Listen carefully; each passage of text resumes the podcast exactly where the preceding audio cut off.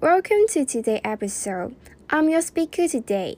My name is Kitty, and today's topic is how can one people impact the world and how can we resolve the issue? As globalization has changed the relationship between human beings and the environment, over the past week, the contemporary issue have been studying is global warming and how it is affecting landscape of our global economies. In a few minutes, we will hear a report that focuses on individual action and personal recommendation through the discussion of two major questions related to global warming.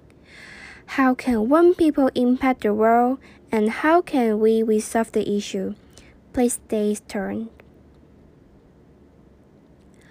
Global warming is disturbing people's lives every day, and pollution is a major cause.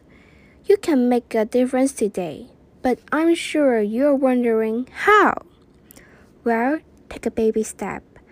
As with anything, small changes add up. Burning fossil fuels to power our homes and run our cars create global warming. Changes whether big or small, can add up and make a real difference in the fight against global warming.